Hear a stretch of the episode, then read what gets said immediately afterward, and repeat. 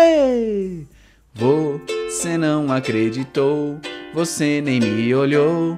Disse que eu era nota 6 pra você, mas agora que eu cresci, você quer me namorar. Baba, baby, baby, baba, baba, baby, baba, olha o que perdeu. Baba, nota 6 cresceu. Bem feito pra você é, agora eu sou mais eu. Isso é pra você aprender a me escutar no Spotify.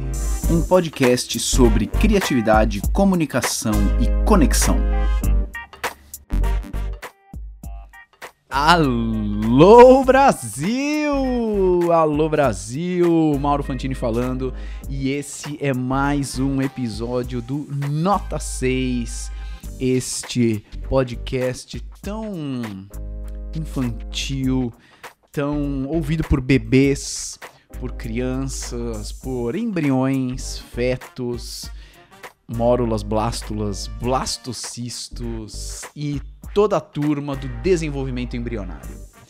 E hoje o Nota 6 tá chique, porque o Nota 6 vai falar de assuntos médicos, assuntos de desenvolvimento do ser humano e, obviamente, assuntos de comunicação com Rodrigo da Rosa Filho, que é médico em, é, é, é médico especialista em reprodução humana, reprodução humana e que fez faculdade comigo lá na Escola Paulista de Medicina, Unifesp, ele no curso de medicina, eu no curso de biomedicina, a gente é contemporâneo, a gente se conheceu na faculdade, foi em festas juntos, uh, jogos universitários e cada um seguiu o seu caminho e agora a gente se encontra nesse podcast que recebe as pessoas, une as pessoas.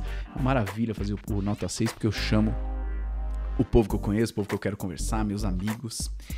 E essa conversa tá muito interessante, tá muito rica, porque a gente aborda muitas questões sobre comunicação, tanto na relação médico-paciente, mas isso vale para qualquer comunicação que a gente tem na vida, sobre empatia, sobre escuta e também o Rodrigo fala sobre como ele revolucionou o jeito de se comunicar na medicina de, sobre reprodução humana, especialmente sobre o trabalho que ele faz no Instagram, que foi pioneiro e que hoje um monte de gente quer fazer igual e ter os milhares de seguidores que ele tem e, e, e, conseguir se comunicar com as pessoas de um modo autêntico e de um modo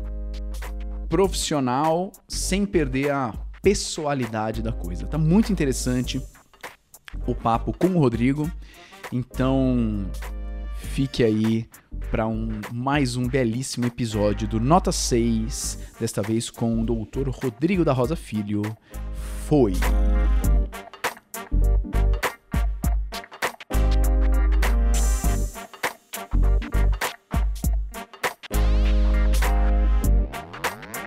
Estamos aqui então em mais um episódio desse podcast.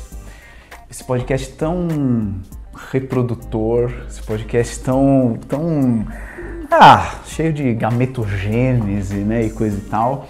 Uh, hoje a gente está aqui com. Eu, eu ia falar assim, bem-vindo ao podcast Nota 6, mas eu que estou sendo bem-vindo aqui na Mater Prime. A gente está aqui com o Rodrigo, Rodrigo da Rosa Filho. Exatamente. Muito. Explica para as pessoas onde é que a gente está. Então, a gente está aqui na Mater Prime, uma clínica de reprodução humana e então eu sou especialista em reprodução humana, sou ginecologista obstetra e depois então fui fazer minha especialidade. Então a gente está aqui onde os bebês são feitos, né? E aqueles casais que não conseguem engravidar nos procuram justamente com o objetivo de terem filhos. É, a gente se conheceu na faculdade. Sim, certo. mas há muito tempo atrás, no ano 2000. Quando você entrou na sua faculdade, eu entrei na minha. Exato. E a gente se encontrava nas festas, curtia. Aí você se formou antes de mim, que a minha faculdade é mais longa. E aí, estamos juntos aí. Você, você sempre quis fazer medicina?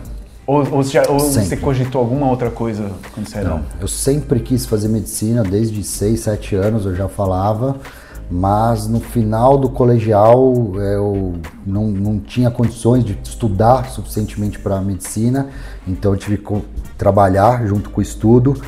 E aí eu vi que eu não ia ter performance para estudar em uma universidade pública, que era a única condição que, que eu podia, então eu prestei odonto. Aí passei em odonto, fui fazer na Unesp, depois de um ano fazendo odonto, eu terminei o primeiro ano. No começo do segundo ano eu vi que, que eu não ia ser feliz.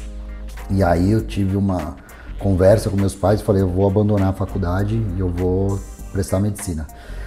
E aí fui pro cursinho. E qual, né? como foi, é, como foi é, essa conversa? É, uma conversa bem difícil, né? Porque, Porque para muitos pais, meu, entrou na faculdade pública. Tá feito. Né? Resolveu. Né? Resolveu o problema. É. E aí eu fazia a Unesp, que era São José dos Campos, uhum. então meu pai me ajudava a sustentar ali a moradia. Então, falar para ele que eu ia abandonar, eu fiquei com muito medo de ele dar um, um surto, né? De falar, uhum. pô, investir um ano aí você não vai seguir. Mas os ambos me apoiaram muito, porque eles sabiam que, na verdade, eu fui para odonto por uma falta de opção tá. ali antes, dois, três anos antes, é, que tava uma, a vida estava muito mais difícil para me dedicar para prestar medicina.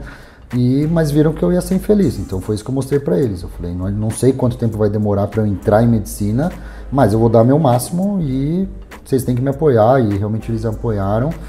Aí fui tranquei a faculdade de odonto, fui pro cursinho, aí eu virei uma máquina de estudar. É. Acho que eu é. nunca estudei tanto na minha vida, porque eu sabia que eu não ia ter muitas chances. E aí eu, depois do final do ano, acabei passando e passei bem em várias universidades públicas.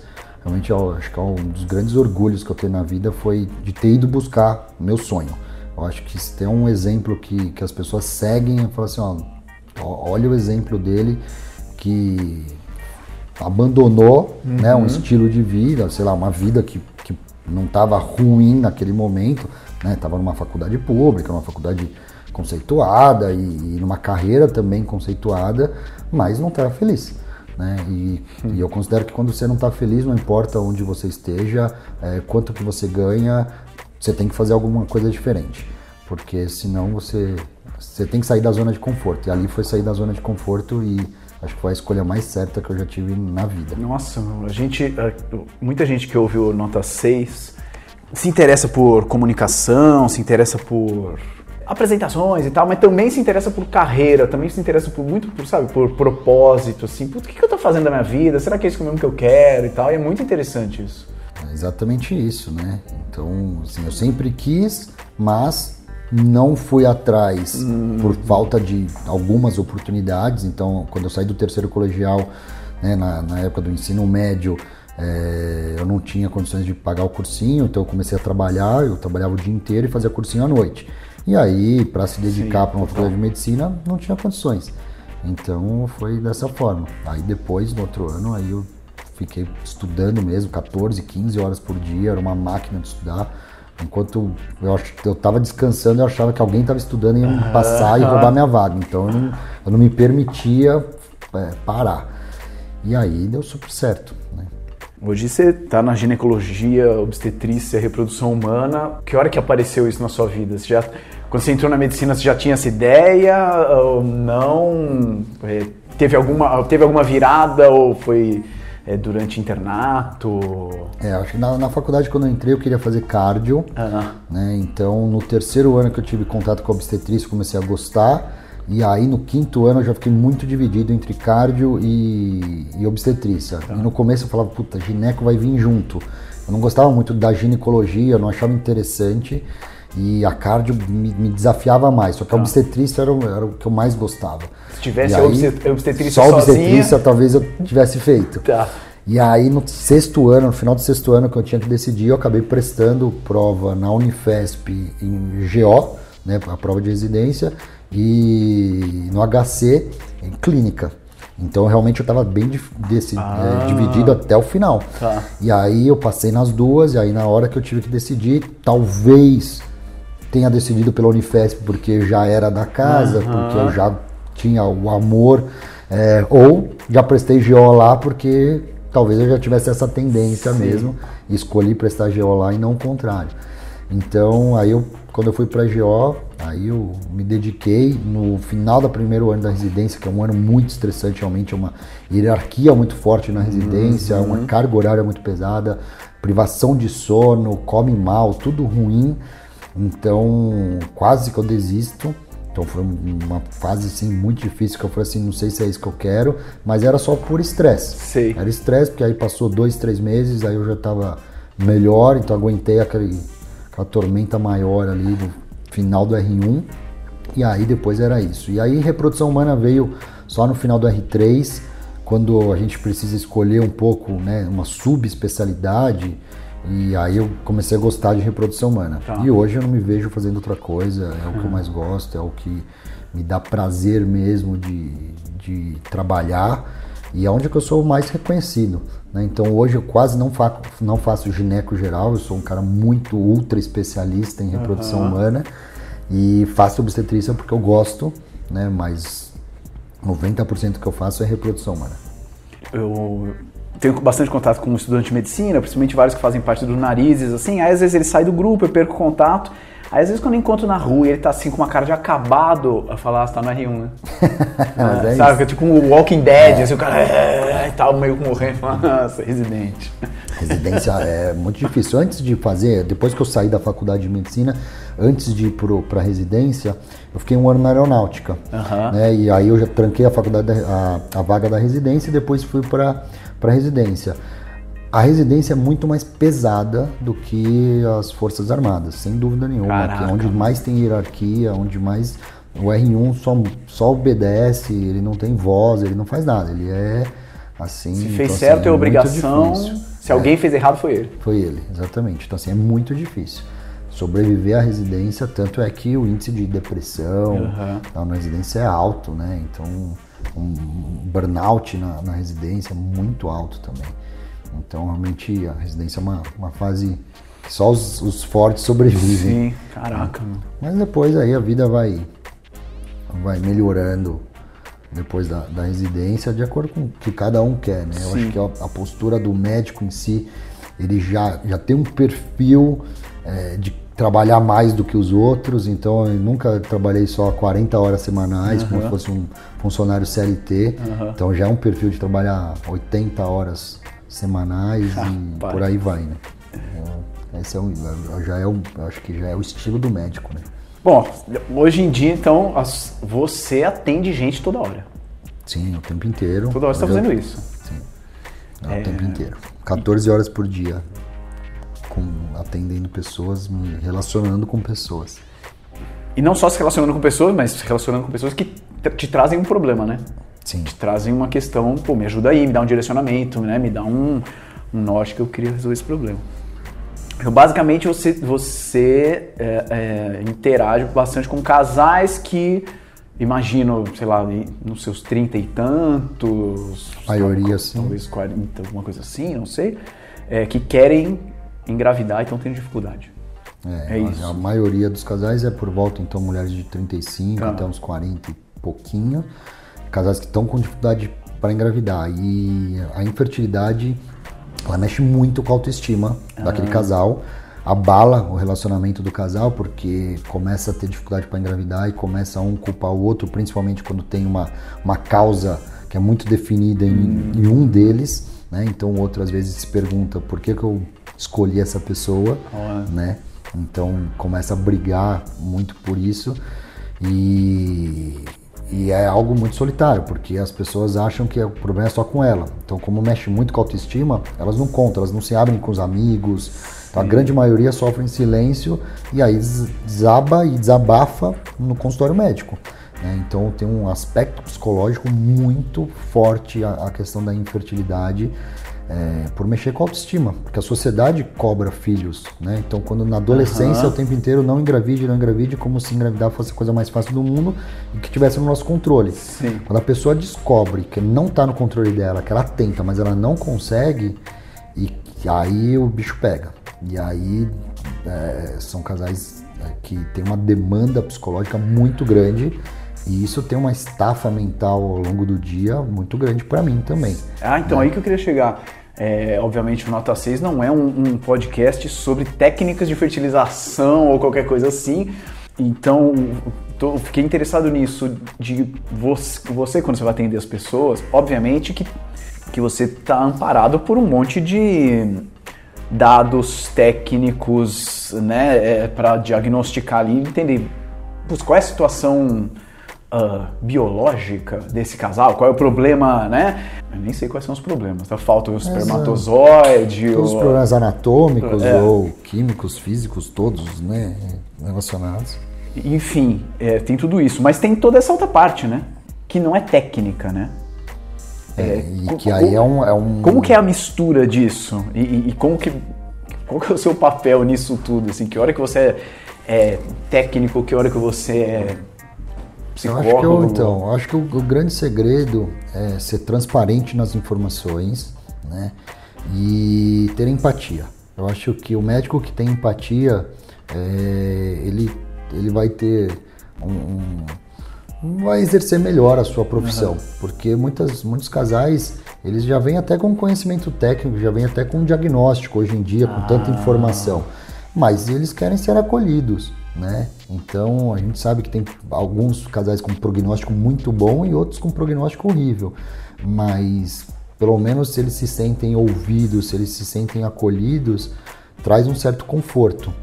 Então é, eu acho que esse é o, é o papel também de exercer, além da parte técnica, de uhum. explicar uhum. o que deve ser feito, quais são as estratégias que o casal deve adotar, mas saber, ainda mais numa área de, de, de da medicina que não tem garantia de sucesso, né? então a gente pode fazer tudo que está ao nosso alcance, que nem sempre vai ter o resultado. Uhum. O principal é ele saber que, que teve uma boa experiência. Eu acho que a grande, a grande questão para para um relacionamento médico-paciente, ele sair com essa impressão. Ele falou assim, ó, foi feito o melhor que, poderia, que puderam ter feito por mim e a minha experiência como um todo foi boa, independente do resultado. Que esse é o grande desafio. Hum. Aquele casal que engravida fácil depois de um tratamento de fertilização in vitro, esse casal está eternamente grato e Total. tudo. Aquele que não conseguiu engravidar e mesmo assim se sentiu bem atendido, é, que é o, o grande segredo quando a gente fala, não, agora eu sou uma pessoa de sucesso.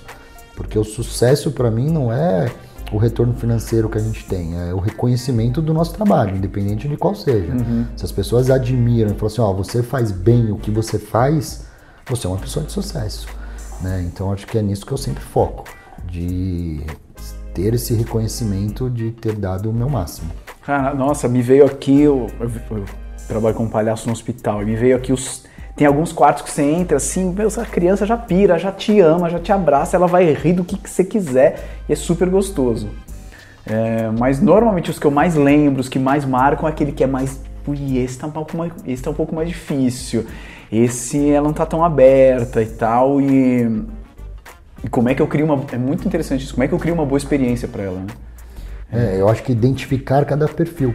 Né? Então tem aquele, aquela pessoa que ela é mais passiva, que ela quer ser conduzida, e tem aquela pessoa que é totalmente ativa nas ah. suas ações e que na verdade ela já sabe o que ela quer, como ela quer, ela vem meio que delineando é, e, e, a gente é só um instrumento dentro do que ela precisa. Então, assim, ó, eu preciso de você para isso.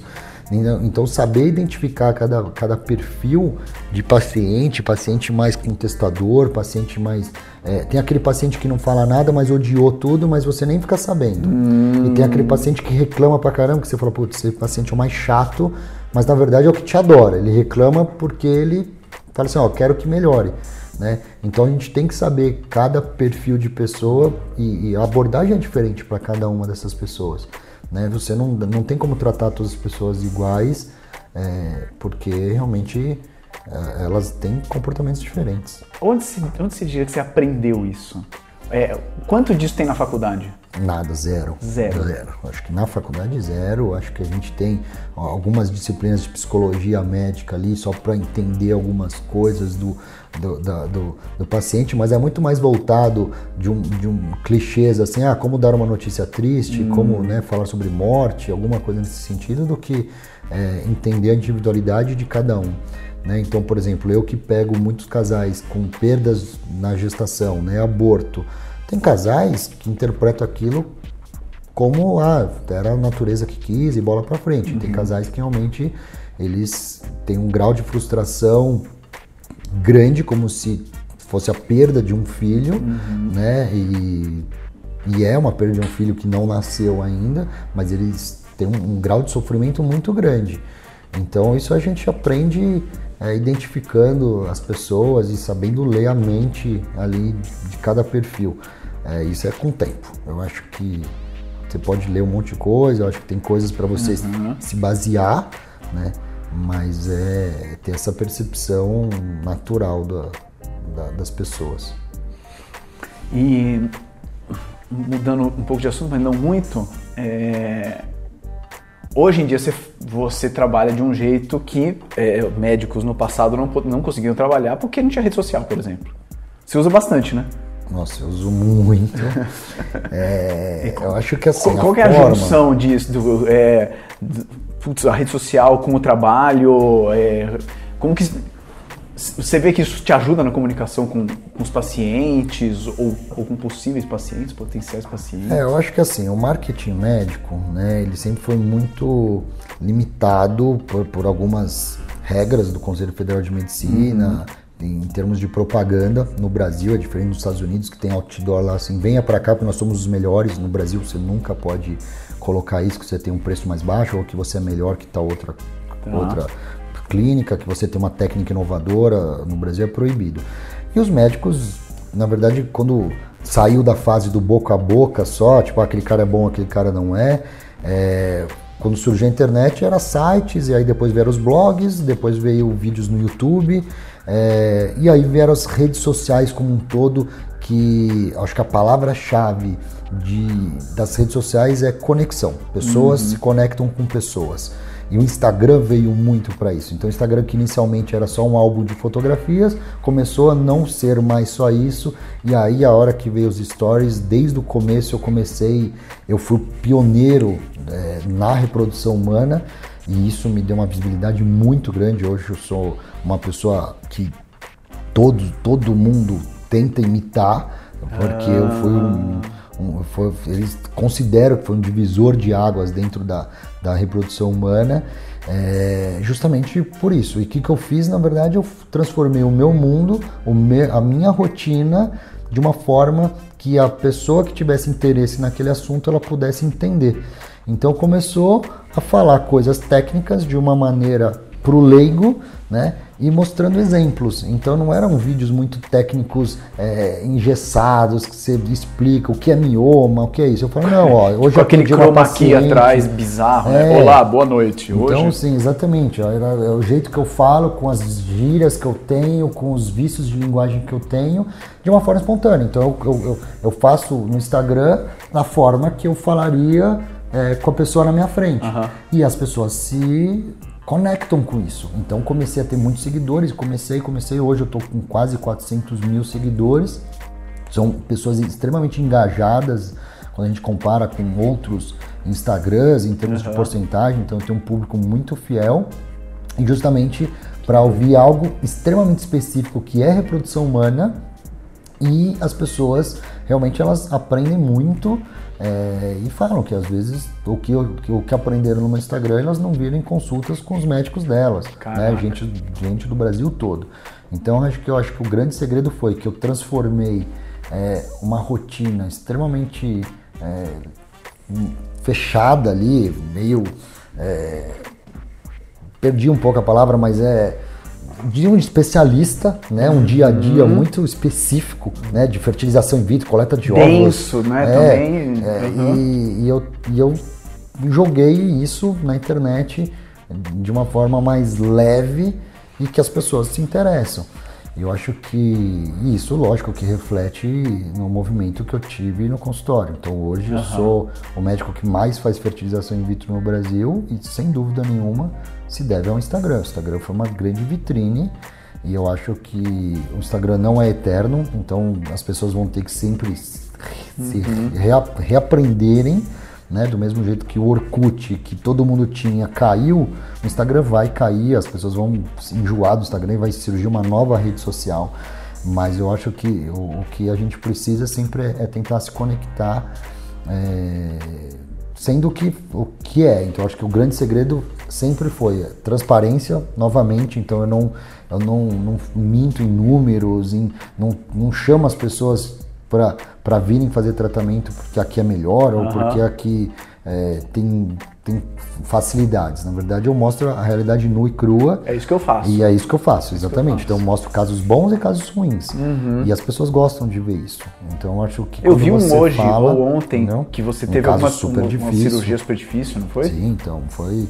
E assim, é, é isso, acho que é contado do dia a dia. Então eu falo, hoje eu tenho um caso interessante e as pessoas gostam, né, de exemplos e elas se identificam. Então muita gente fala, poxa, ele falou um caso muito parecido com o meu e que legal, que eu aprendi alguma coisa. Então acho que é isso, acho que você tem que. É, a internet ela é para difundir a informação. Né? Então eu acho muito legal quando uma pessoa fala assim, ó, oh, eu não tenho, não tenho condições financeiras para ir até a sua consulta. É, eu moro no interior do Maranhão, interior do Piauí, uhum. não, mal tenho médico, mas você me ajudou e eu consegui engravidar depois de algumas dicas suas que eu apliquei e consegui engravidar, porque eu fazia dois anos Nossa. que eu engravidava e consegui em dois meses. Então, assim, é muito legal. Incrível. Né? Ajudar pessoas que realmente elas não tinham condições, não teriam condições de passar com um especialista e não teriam condições de vir até aqui. Eu acho que essa é a, é a condição. Né? Eu acho que a internet é isso. A internet você. E eu mesmo, eu como consumidor da internet, eu aprendo muito com o que eu, com o que eu vejo. Né? Então acho que é algo que, na verdade, talvez afaste as pessoas de relacionamentos pessoais. Uhum. Né? Acho que as pessoas estão muito conectadas até demais, mas tem o seu lado bom, que né, são informações que que estão mais fáceis, né? Nossa, isso que você falou de, putz, eu falo do jeito que eu falo, né? Enfim, falo umas coisas erradas, ou sei lá, né, com os meus vícios e tal. É, eu, eu acho que o público é, fareja uma é, falta de autenticidade, sim, né? Sim. Não sei se a pessoa é sim. assim.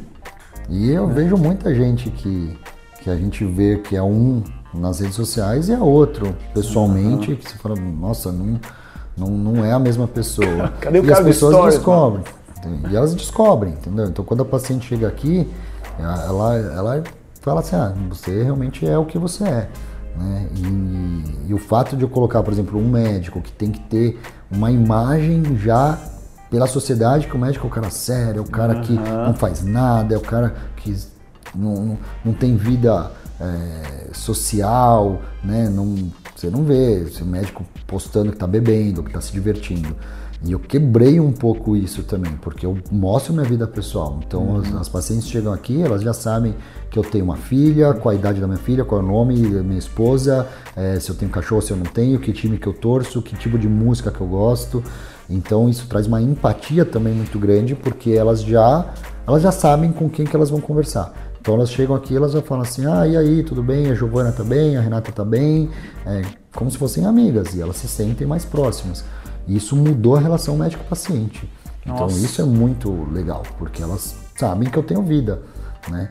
É, eu vejo, por exemplo, sábado à noite, estou indo num restaurante, num teatro, num, show, é, as pessoas na segunda-feira elas comentam, e aí, né? Como é que foi? Gostou, não gostou? Né? Coisas que não se falava num consultório médico, né? É, nossa, muita gente fala de empatia e, e obviamente é super importante assim, putz, precisa né, escutar o outro, né, entender qual é a do outro e tal, o que você tinha falado dos perfis, né?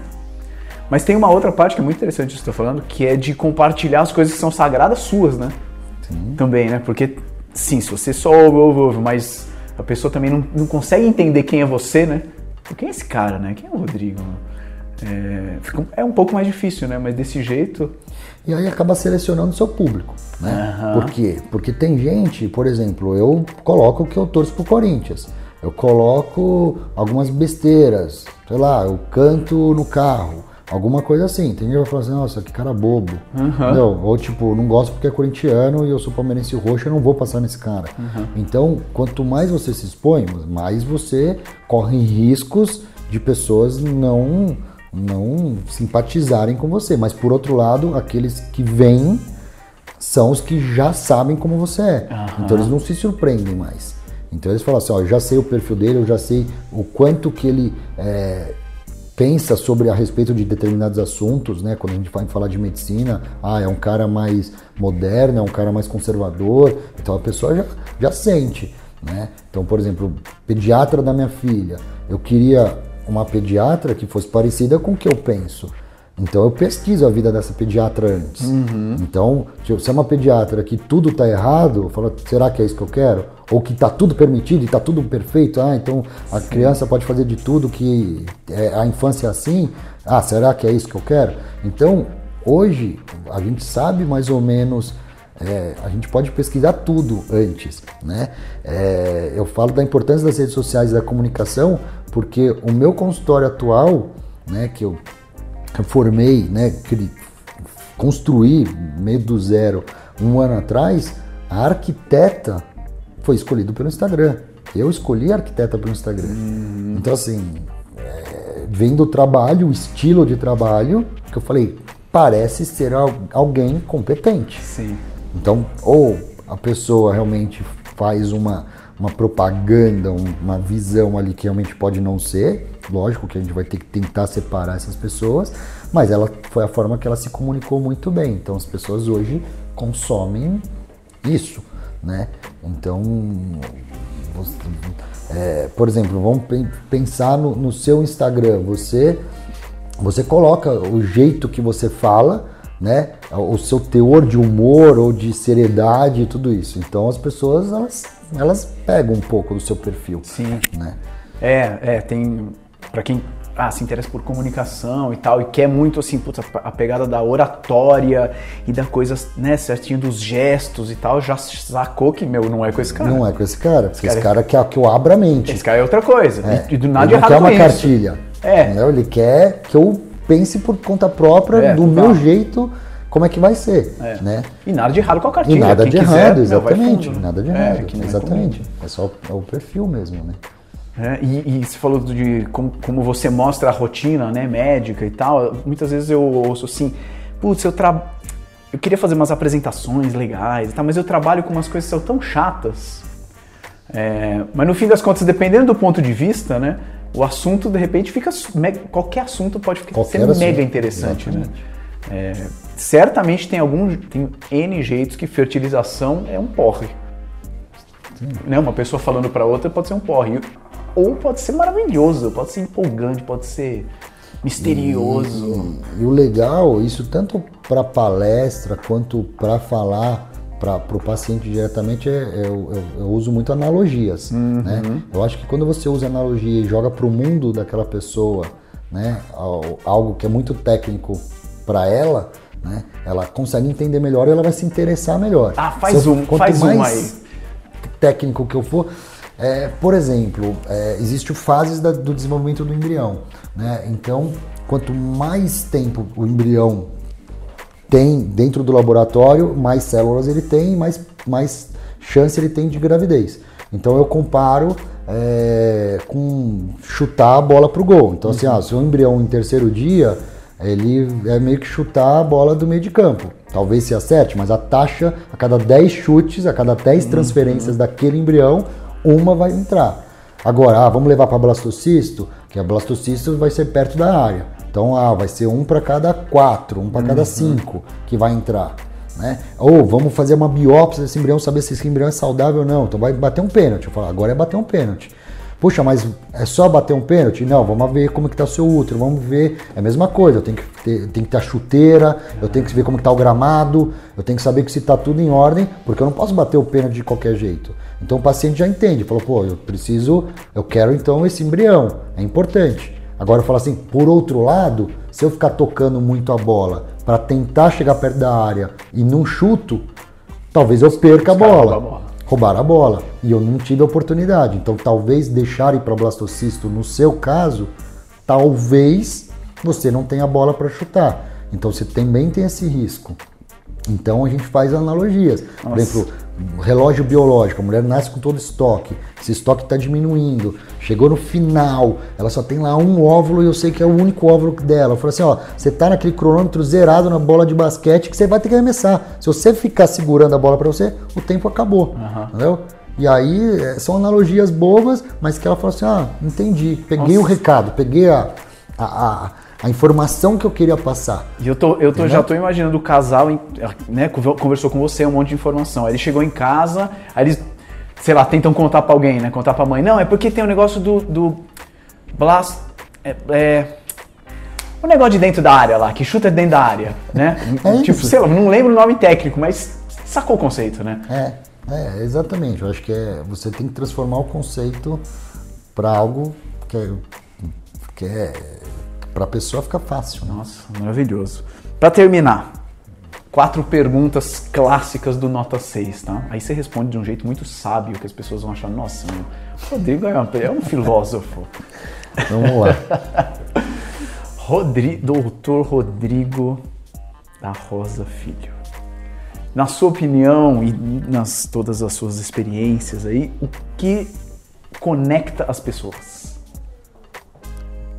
A verdade. Acho que a verdade conecta as pessoas, porque a mentira é, pode ser um clichê, mas a mentira tem perna curta, uhum. né? E realmente é, as pessoas querem querem pessoas reais, né? Eu acho que é mostrar real life mesmo. Eu acho que é isso que faz conectar as pessoas. E empatia faz com que as pessoas queiram se conectar com você. Se você consegue estar no, se colocar no lugar delas e elas percebem isso, é, elas vão querer se conectar com você de alguma forma. Né? E na contramão, o que desconecta as pessoas? É você se fechar para ouvir. Eu acho que é importante falar as suas ideias e expor, mas saber ouvir é uma arte. Né? Então, na minha área é muito simples porque eu fui treinado para ouvir. Uhum. Mas, por exemplo, tem uma, uma pesquisa que mostra que toda consulta médica, o, o médico interrompe o paciente no oitavo segundo da, de quando ele pergunta. Então ele pergunta algo, depois de oito segundos ele já está interrompendo, ou seja, ele não teve nem paciência para a pessoa falar por conta própria. Então ele já quer direcionar ali a anamnese. Nossa, quero e muito isso, ver essa pesquisa. Não, é, muito isso boa. é foda, né? Porque né, a, a, pessoa não consegue falar. Uhum. Né? Então acho que o, a, o grande segredo é deixar a pessoa falar, ouvi-la, tirar aquela informação e aí você rebate com outras informações, não importa em que diálogo que você esteja, uhum. mas interromper a pessoa no meio de uma frase, você desconecta. Nossa, eu fui no, no eu viajei para Cancún, voltei e eu voltei meio tonto, com, não sei o que era. Aí eu fui no neuro, não achou nada. Aí eu fui no otorrino, não achou nada. Eu falei, meu, vou no oftalmo, que sei lá o que raio que é isso. Aí eu cheguei, falei, ah, não, tô meio tonto. Não, isso aí não é nada nosso, não é, não é olho. Não, mas eu nem contei a minha história. Ah, não, que eu fui pra. Eu voltei, tava viajando. Tava onde? Cancún. Ah, lá tem muito drink, né? Muito drink mesmo, né? Tomou muito drink. Mas eu nem bebi. Pera um minuto, me deixa. O cara já tinha todas as conclusões, não tinha nem falado nada. Não, mas é exatamente isso. É exatamente. Eu acho que as pessoas de forma geral, lógico, na medicina tem essa questão de anamnese, né?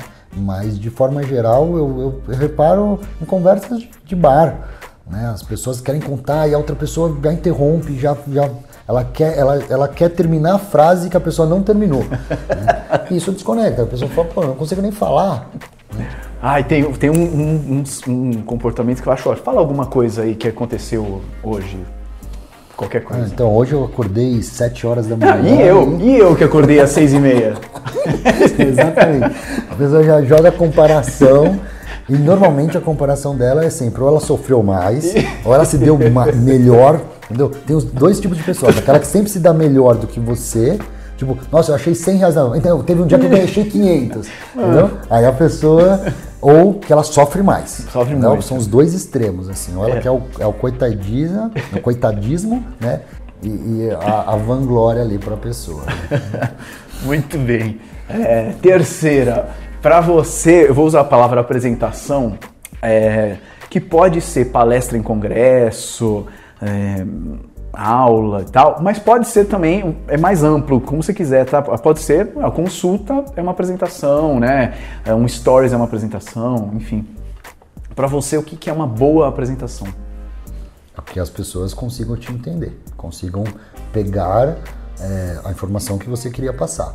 Porque uma coisa é você passar uma informação, outra coisa é o que eles entenderam do que você queria passar. E, e isso é uma arte. Né? Fazer as pessoas realmente entenderem o que você queria que elas entendessem é uma arte, porque realmente, às vezes, é, a própria paciente, muitas vezes na consulta, explico, explico, explico, a paciente, então, doutor, então é isso, isso, não, não, é oposto, eu falei o oposto disso. Então, isso é uma arte, eu acho que, que, é, que é o entendimento do público, né? Tem, sala dos professores tem muito isso, assim, professor falando, corrigindo prova, né? Aí ele, aí, tipo, questão, os caras erraram, questão, errou, errou, errou. Aí ele fala assim, pô, mas eu falei isso. Eu falei. É, bom, é que é, essa é uma parte só, é, né? É uma parte, exatamente. eu falo. E às vezes você acha que a sua, a, a sua explicação foi fantástica, Sim. ou sua apresentação foi fantástica e ninguém entendeu nada daquilo. Você fala, não, mas como não gostaram? Né? E ao contrário também, às vezes você se cobra muito de uma apresentação e as pessoas gostaram. Mas por quê? Porque elas entenderam a mensagem que você queria passar. Uhum. Né? Então acho que isso é mais importante do que é, a, o conteúdo, é a forma com que você passa o conteúdo. Demais. Por fim, é, o que, que você acha que é o seu superpoder? Você vê que é filosófico esse podcast? É, esse é, um, é bem filosófico. Esse é bem filosófico. Eu tenho o superpoder de acreditar nos meus sonhos. Eu acho que quando você acredita nos seus sonhos, você vai em busca deles e eu sou uma pessoa que sou muito determinada. Eu acho que esse é o meu superpoder, porque não é fácil. Né? Às vezes o mundo te leva para outras coisas e é mais fácil desistir. Então acho que esse é o meu superpoder. E, e isso já, já é muito bom. Porra, porra. É muito bom. É, concordo. Tenho uma disciplina e um foco muito grande no que eu quero. Né? Então às vezes eu falo né, sobre coisas básicas, assim, tipo, ah, eu quero emagrecer 5 quilos e ficar com o abdômen trincado mas eu não, eu não pago o preço para aquilo, uhum. né? Ou seja, eu não quero tanto, entendeu? Mas porque se eu quiser, eu, eu, eu consigo. Uhum. Então eu consigo a, a tal objetivo, pode ser perder peso, mexer no corpo, pode ser financeiro, pode ser amoroso, qualquer coisa. Então eu acho que é, se a gente tem esse, essa determinação, consegue. E tudo que eu realmente eu quis, eu consegui. É, eu vi outro dia é, sobre.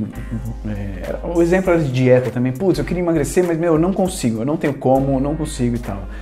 Aí, aí a conversa é assim: se alguém te pagar 500 mil reais pra emagrecer esses 5 quilos que você quer, você dá um jeito? Ah, dá um jeito. Então tem um jeito, né? Então você tem. Então você dá um. Você, você sabe que tem um jeito, né? É, então, quanto que você tá afim né, de é isso, né? Pagar tá pelo afim, preço. Exatamente, né? é pagar pelo preço. É. Né? Tem uma historinha lá, acho que do Beethoven, alguma coisa, que o cara falou assim, ah, eu daria minha vida para tocar do jeito que você toca. Ele falou, eu dei a minha vida para tocar do jeito que eu toco. Uhum. Então é isso, é o preço que você paga para aquilo. Né? Então acho que esse é o caminho. Muito bem, senhoras e senhores. Que, que podcast mais medicinal, filosófico, comunicativo. Maravilhoso isso. Rô, como que as pessoas te acham? Ah, Instagram, né? Instagram é o, é o canal, então br.rodrigorosa. É, e aí, se quiserem ouvir sobre pré-natal, obstetrícia e reprodução humana, é lá que vocês vão achar. Se quiserem qualquer outra coisa, vocês vão em outro Instagram. no meu é isso que eu vou Perfeito. falar. O hormônio é. antimileriano. É, tudo isso, tudo isso mais. vai falar. Na parte, parte voltada à medicina reprodutiva, vai ouvir bastante. Então, vou fazer essa recomendação. Você que está ouvindo aí, é, putz, me, me interesso zero por, por reprodução, fertilização, blá blá blá. Mas você se interessou por essa parada de, putz, no Instagram, de mostrar a realidade, de é, como é que o cara mudou, né? Um, um, um, jeito de pensar e tal, vale a pena ver se você tem essa curiosidade de comunicação e tal, é, que eu acho que vai ser bem legal. Né? Perfeito. Muito obrigado, foi demais. E esse foi mais um episódio então do Nota 6. Até o próximo episódio. Tchau.